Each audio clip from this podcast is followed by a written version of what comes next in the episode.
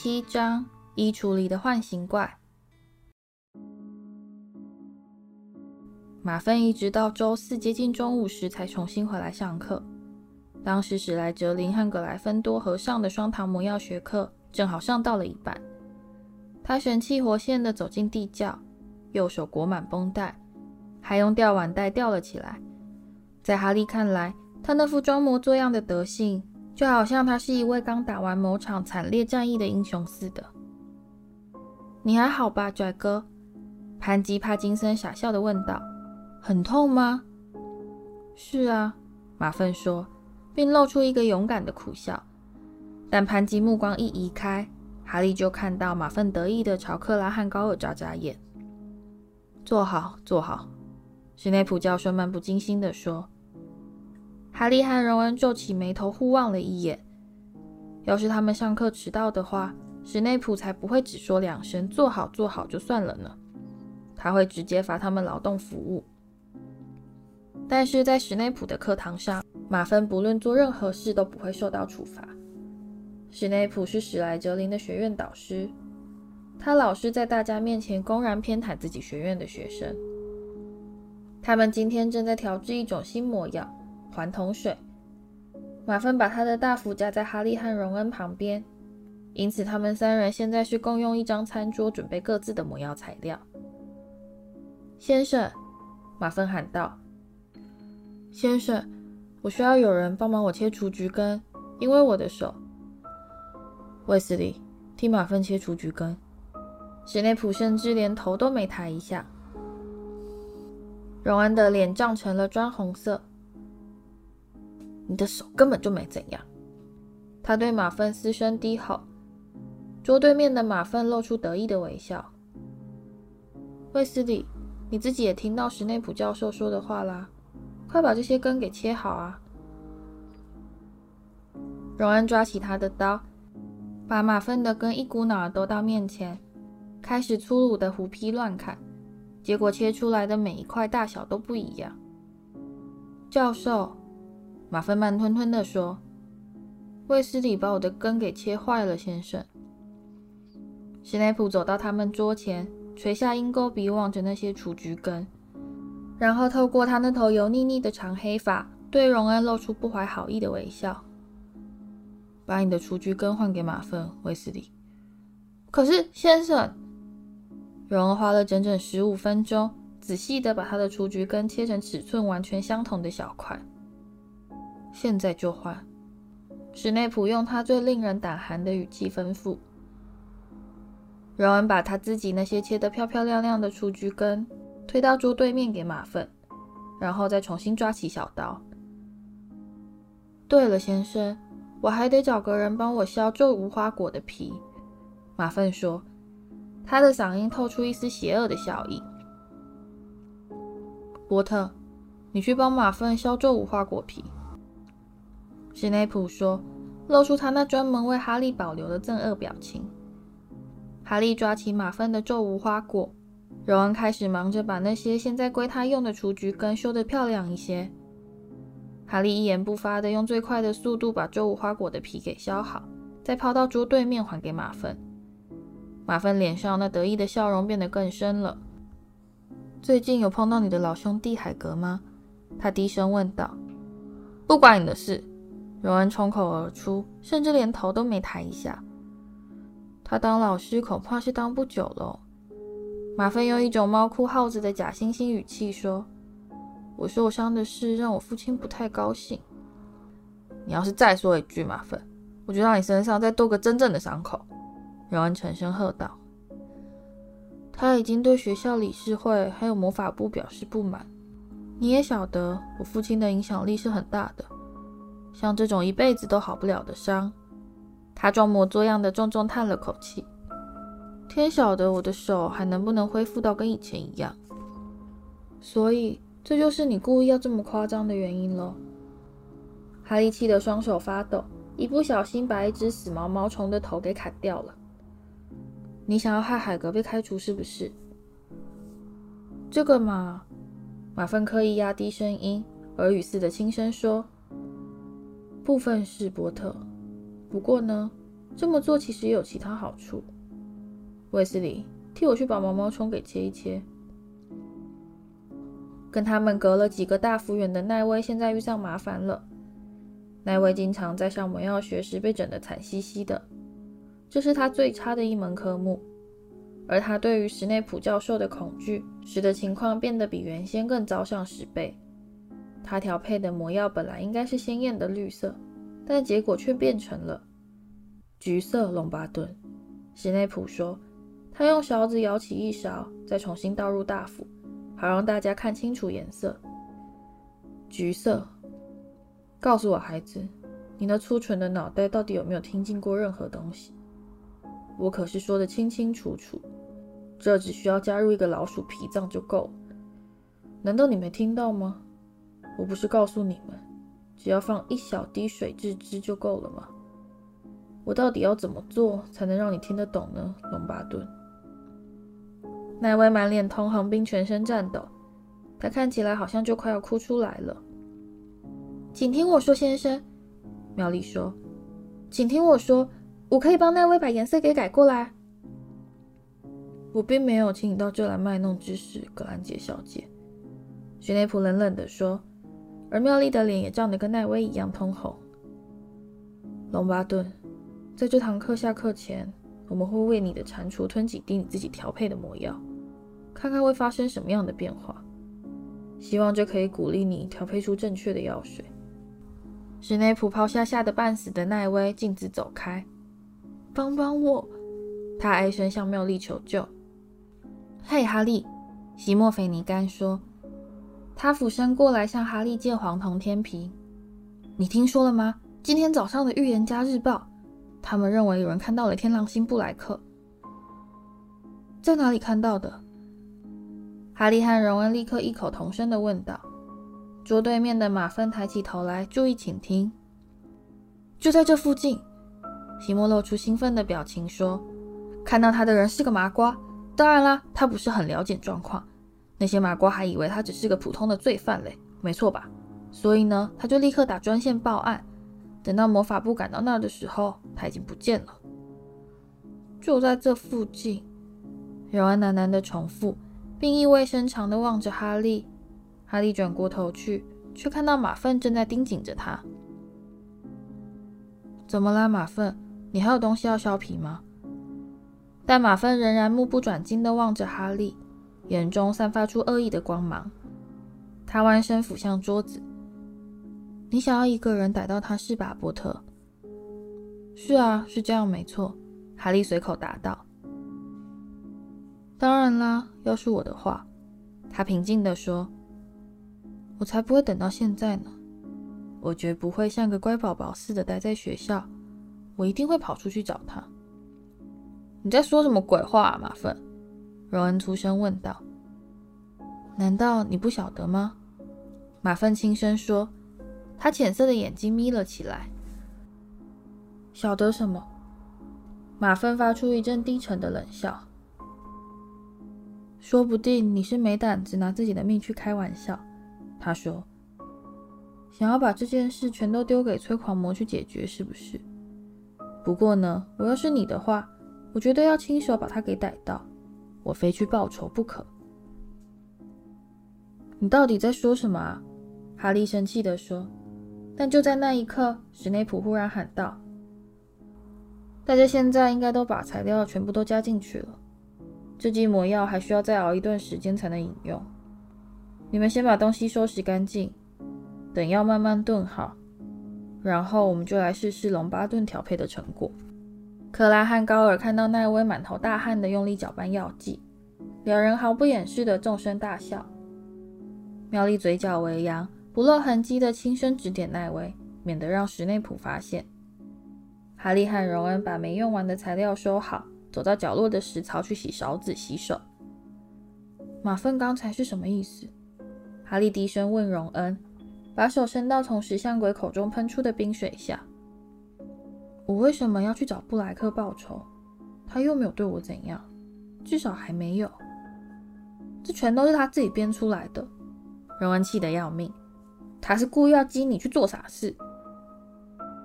在快要下课的时候，史内普大步走到奈威面前。奈威瑟缩着身子站在他的大斧旁边。大家全都围过来。史内普说，他的黑眼闪闪发亮。看看龙巴顿的蟾蜍会出现什么样的反应。如果他成功制造出一剂环桶水，这东西就会变成一只蝌蚪。不过呢，要是我料的没错，它确实是完全调配错误的话，他的蟾蜍很可能就会中毒了。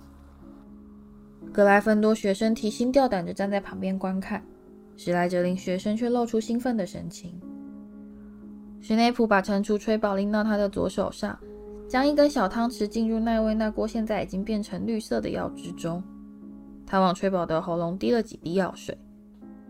接下来是一段令人窒息的宁静，只听得到吹宝吞咽的声音。在一声轻轻的“啵”一声之后，蝌蚪吹宝就开始在史内普掌中扭来扭去了。格莱芬多学生爆出热烈的喝彩，满脸不高兴的史内普从怀中掏出一个小瓶子，往吹宝身上倒了几滴，吹宝立刻恢复原形，重新变成一只完全长大成熟的蟾蜍。格莱芬多扣五分，史内普说：“这下立刻抹去了所有人的笑容。我说过，你不准去帮他的，格兰杰小姐。”下课，哈利、荣恩和妙丽爬上通往入口大厅的阶梯。哈利心里仍在想着马芬刚才说的话，而荣恩则在激动地大骂史内普：“魔药调对了，反倒要扣格莱芬多五分，你干嘛不撒谎呢？”妙丽，你应该告诉他说那完全是奈威一个人调配好的。妙丽没有答话。荣恩四下张望，他跑到哪去了？哈利也转过身来。他们站在楼梯最顶端，望着其他同学从他们身边一一经过，前往餐厅去吃午餐。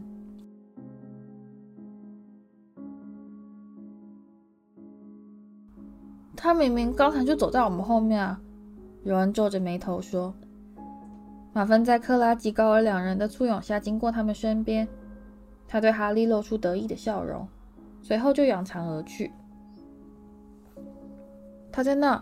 哈利说：“妙丽正气喘吁吁地跑上楼梯，她一手抓着包包，另一手好像正把某个东西塞进长袍前襟。你在变魔术啊？”荣恩说。“什么？”妙丽跑到他们身边。“前一分钟你还走在我们后面，而下一秒你却又突然倒退，回到楼梯最底下。”“什么？”妙丽显得有些困惑。“哦，我得回去拿个东西。哦，不。”妙丽的包包绽开了一条裂缝，哈利觉得这一点也不奇怪。他可以看到他的包包里至少塞了十二本又大又重的书。你干嘛在身上背那么多东西啊？荣恩问他。你也晓得我有很多课要上嘛。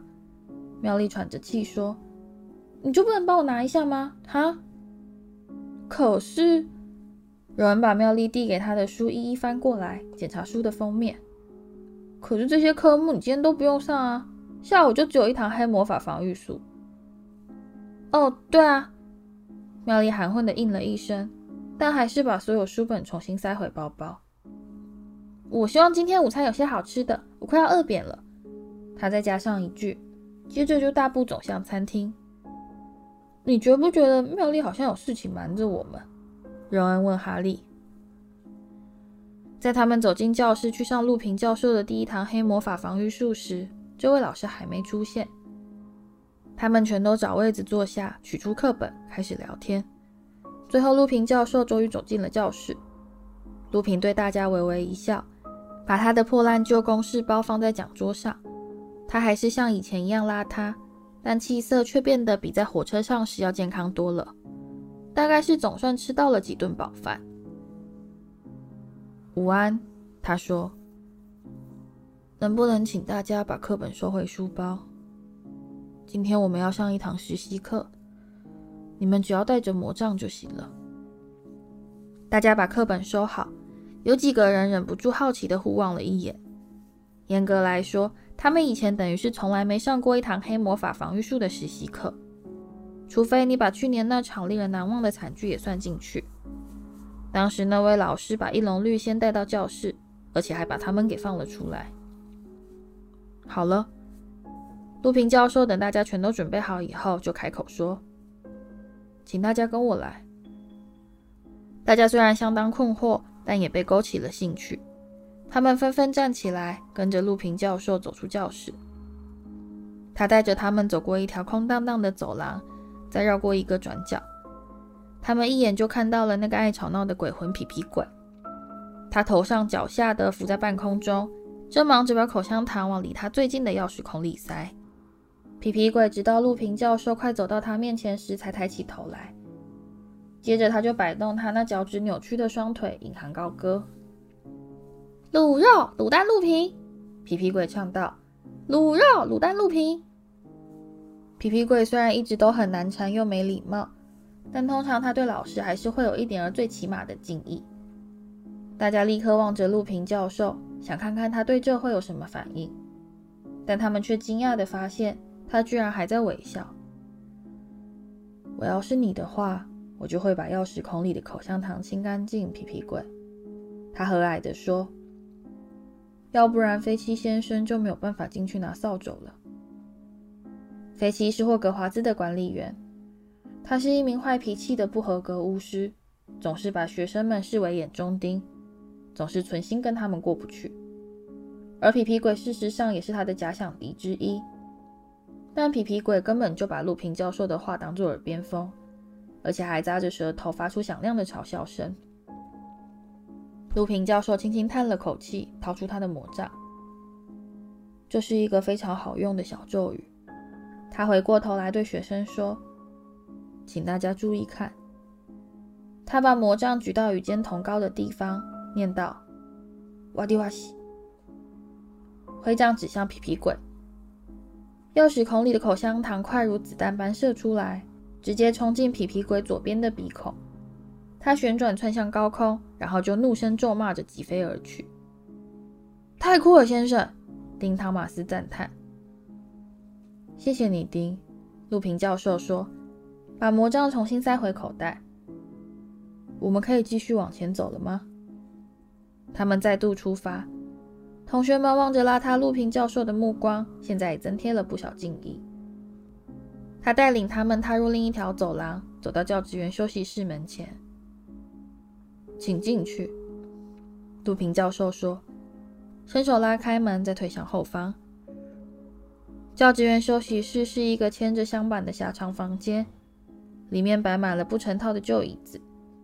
现在房间里面只有一位老师，史内普教授坐在一张矮矮的扶手椅上，冷眼打量着排队走进房中的学生。他的眼睛立刻亮了起来，嘴角泛出一丝恶意的冷笑。等陆平教授走进来，准备顺手拉上房门时，史内普忽然开口说：“别关门，陆平，我可没兴趣看你们上课。”他站起来，大步走过学生身边，黑色的长袍后摆迎风飞扬。他在走到门前时，突然转过身来说：“大概还没人警告过你，陆平。”你这班上有一个叫奈威·龙巴顿的家伙，我在这先给你一个建议，千万别叫他去做什么困难的事。不过呢，要是有葛兰杰小姐附在他耳边通风报信的话，那自然就另当别论了。奈威的脸涨成了深红色，哈利怒目瞪视史内普，他在自己课堂上欺负奈威就已经够恶劣的了，现在竟然当着其他老师的面这么做。真是恶劣百倍。陆平教授扬起眉毛。我正想请奈威担任我第一阶段的助手，他说。而且我确信他一定可以表现得非常好。奈威那张本来就已经够红的脸，现在甚至又变得更红了一些。史内普的嘴唇撇了下来，但接着他就转身离去，砰的一声关上房门。好，那我们现在就开始吧。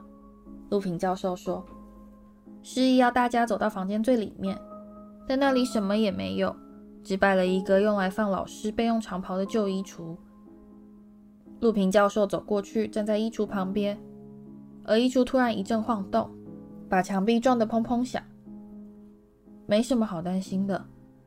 陆平教授看到有几个人吓得跳了起来，于是他冷静地表示：“里面有一只幻形怪。”但大部分的人听到这句话，却好像变得比先前更加担心。奈威满脸惊恐地望着路平教授，西莫菲尼甘不安地盯着正在嘎嘎作响的衣橱门把。幻形怪喜欢黑暗封闭的空间，路平教授说，比方说像是衣橱、床底下或是水槽下的碗橱。我以前还碰过一只住在老爷钟里面嘞，这一只是昨天下午搬过来的。我请校长叫其他同事先别去收拾它。留给我，让这班三年级学生做些练习。所以呢，我们要问的第一个问题就是：什么是唤醒怪？妙丽举起一只手，它是一种会变形的生物。妙丽说：“它可以随心所欲地改变形貌，变成任何它认为我们心里最害怕的东西。”我自己都没办法解释得这么好，路平教授说，而妙丽高兴得满脸发光。所以呢，现在这只坐在黑暗橱柜里的幻形怪，还不晓得自己该采用哪一种形体。他还不知道，站在门另一边的那个人心里最害怕的是什么东西。没有人晓得幻形怪自己独处的时候是什么模样。但我一把它放出来，它就会立刻变成我们每个人心里最害怕的东西。而这表示，路平教授说。假装没听见那位害怕的咕哝声。在我们开始之前，我们在面对幻形怪时，其实占了很大的上风。你知道这是为什么吗，哈利？身边站了个高举着手、双脚急促上下抖动的妙丽。要试着去回答这个问题，实在是让人感到又难又烦。但哈利还是勉力一试。呃，是不是因为我们人太多了？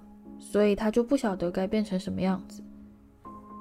完全正确，路平教授说。而妙丽带着有些失望的表情放下手来。在你对付幻形怪的时候，身边最好是有同伴在场，这样他就会感到困惑：他究竟是该变成一具无头尸体，还是一只食肉蛞蝓呢？我曾经看过一只幻形怪犯下这样的错误，他为了想要同时吓倒两个人。所以就把自己变成一只没有头的蛞蝓，根本一点也不可怕。驱逐幻形怪的符咒非常简单，但却必须用到心灵的力量，懂了吗？能把幻形怪给真正解决掉的法宝，事实上就是笑声。你们需要做的就是逼它变成一种会让你觉得好笑的形体。我们暂时不用魔杖，先来练习一下这个咒语，请大家跟我念。赤赤荒唐，赤赤荒唐，全班同学齐声念道：“很好。”路平教授说：“非常好。”但我必须说，这是最容易的部分，懂了吗？光只念咒语是不够的。而现在，我们就得请你出场了，奈威。衣橱又是一阵抖动，但却没奈威抖得那么厉害。他往前走去。露出一副活像是要上绞刑架似的可怜相。好了，奈威，路平教授说：“首先，我们要知道的第一件事就是，你在这世界上最害怕的东西是什么？”奈威的嘴唇动了一下，但却没发出声音。对不起，奈威，我没听见。路平教授愉快地说。奈威慌乱的四下张望，似乎是想找人帮忙。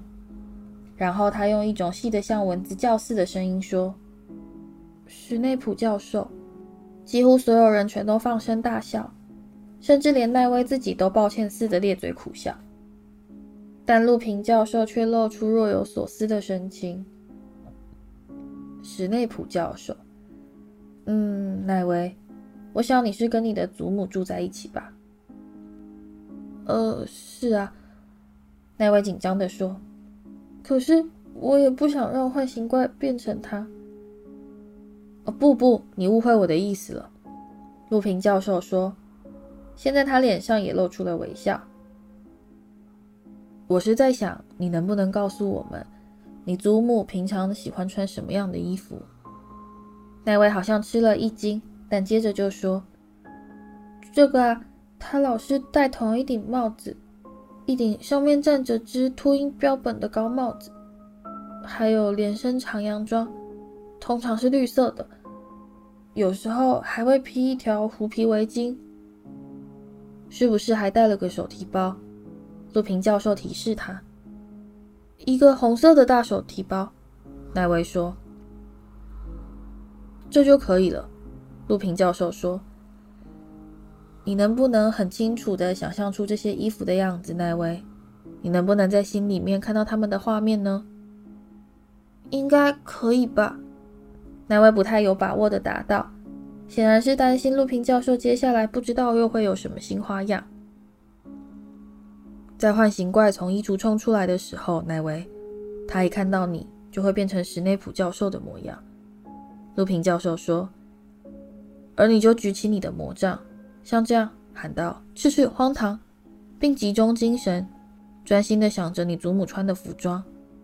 如果一切顺利的话，这位幻形怪史内普教授呢，就会被迫戴上那顶上面站了只秃鹰的帽子，穿上那件绿色长洋装。而且手里还拎着那个红色的大手提包，全班哄堂大笑，衣橱晃得更厉害了。那位要是成功的话，幻形怪很可能就会把注意力轮流转向我们这的每一个人。路平教授说：“现在我要请你们大家花些时间，想想看你们心里最害怕的是什么东西，然后再发挥一点想象力，看要用什么方法让它变得很滑稽。”教室安静下来，哈利默默思索：这世界上他最怕的东西是什么？他第一个想到的是佛地魔，法力完全恢复、意图东山再起的伏地魔。但他还来不及开始筹划击退幻形怪伏地魔的方法，他的脑海中就突然浮现出一幅骇人的画面：一只腐烂而微微发光的手，悄悄地缩回黑色斗篷底下。从一张看不见的嘴巴中发出一阵悠长而嘎嘎作响的吸气声，然后是一种如同溺毙般冷入骨髓的强烈寒意。哈利打了一个哆嗦，然后抬起头来朝四周望了一圈，希望没被人发现。很多人都紧闭上眼睛，荣恩正在喃喃自语，把腿给除掉。哈利很清楚他在说些什么。荣恩这辈子最怕的就是蜘蛛。大家都准备好了吗？杜平教授问道：“哈利感到一阵强烈的恐惧，他还没有准备好。他要怎样才能让催狂魔变得比较不恐怖？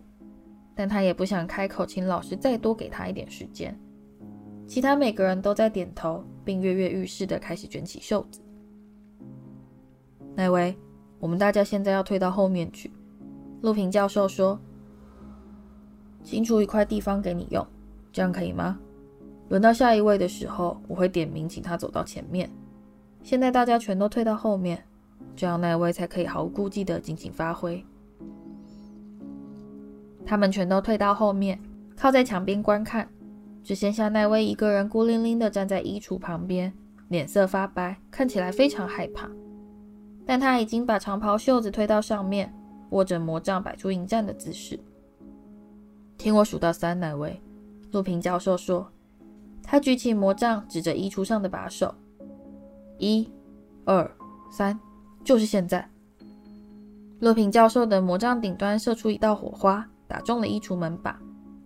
衣橱忽地敞开，长着鹰钩鼻的史内普教授带着满脸恐吓的神情走出来，用他锐利的目光扫向奈威。奈威朝后退去，举起魔杖，嘴唇无声的蠕动。史内普朝他步步逼近。并伸手探进长袍，是是是是荒唐！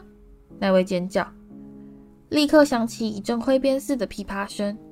史内普踉踉跄跄地晃了几步。他现在穿着一件花边长洋装，头上戴了一顶上面站了只破烂乌蝇的超高帽子，手里还晃着一个深红色的大手提包。全班哄堂大笑，幻形怪困惑地停下脚步，而路平教授喊道。巴蒂走到前面，巴蒂往前走去，他的脸绷得死紧。史内普转向他，接着又响起另一阵琵琶声，而原先史内普站立的地方突然出现了一具血迹斑斑、裹满绷带的木乃伊。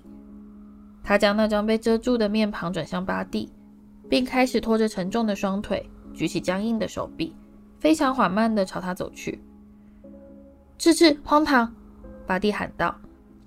木乃伊脚上的一条绷带松脱解开，他被绷带缠住，往前栽倒在地，头滚落下来。西莫，罗平教授喊道。西莫快步冲到巴蒂前方。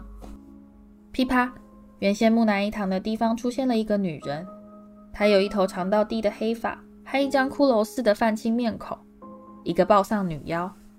她大大张开嘴巴。房中立刻回荡出一种令人毛骨悚然的声音，一声长而凄厉的哭嚎，让哈利不禁感到汗毛倒竖。赤赤荒唐！西莫喊道。包丧女妖的声音突然破掉，而她抓住喉咙，她变哑了。噼啪！包丧女妖变成一只老鼠，追着自己的尾巴不停打转，然后噼啪，变成了一只响尾蛇，在前方翻腾扭动。噼啪！又变成了一颗血淋淋的眼珠子。他被弄糊涂了，路平喊道：“我们就快要成功了！”叮，叮，冲到前方，噼啪，眼珠子变成了一只被切断的手。他突然翻转过来，像螃蟹似的在地面上爬行。赤赤荒唐！叮吼道。咔嗒一声，断手被老鼠钳给夹住了。太棒了，荣恩，轮到你了。荣恩跳到前方，噼啪。有不少人大声尖叫。一只足足有六尺高、浑身长满毛的大蜘蛛，危险地夹动前爪朝荣恩走去。在那一刻，哈利还以为荣恩被吓得呆住了。然后，赤赤荒唐！荣恩沉声喝道，而蜘蛛的腿全都不见了。他在地上滚来滚去。温达不羁尖叫着躲开，蜘蛛球滚到哈利脚边停下来。他举起魔杖。准备发动攻击，但是让我来！路平教授忽然喊道，并快步赶到前方。噼啪，无腿蜘蛛消失了。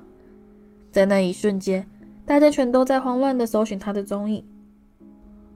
然后他们就看到陆平面前漂浮着一个银白色的球体，而他用一种几乎可说是慵懒的语气念道：“赤赤荒唐！”噼啪。走过去，奈威，把他给解决掉吧。陆平说：“现在幻形怪已落到地上，变成了一只蟑螂。”噼啪，史内普又重新出现。这次奈威态度坚定地向前进攻。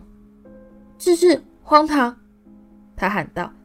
而他们看到穿着花边洋装的史内普一出现，奈威就“哈”的一声纵声大笑。幻形怪应声爆裂，粉碎成数千缕细微的烟尘，然后就完全消失了。太棒了！路平教授在全班同学的热烈掌声中喊道：“太棒了，奈威！大家都表现得非常好。让我看看，每位对付幻形怪的同学都可以替葛莱芬多赢得五分。奈威连续做了两次，因此他可以得到十分。另外，妙丽和哈利各得五分。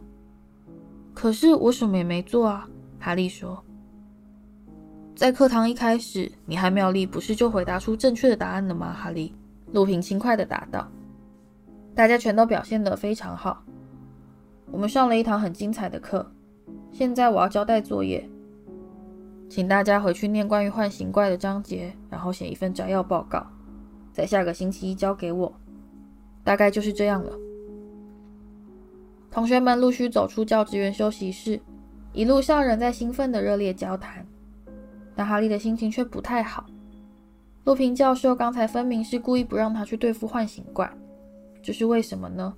是不是因为陆平在火车上看过哈利倒下，所以就认定他根本应付不来吗？难道他以为哈利会再次昏倒吗？但其他人好像完全没注意到这回事。你们有看到我是怎么对付那个暴丧女妖的吗？西莫喊道。还有那只断手，丁转着自己的手说。还有戴怪帽的史内普。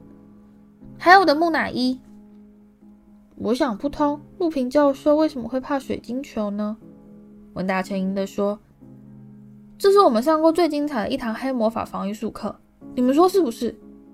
有人在他们走回教室去拿书包时，兴奋地表示：“他好像真的是一位很棒的老师。”妙丽深表赞同。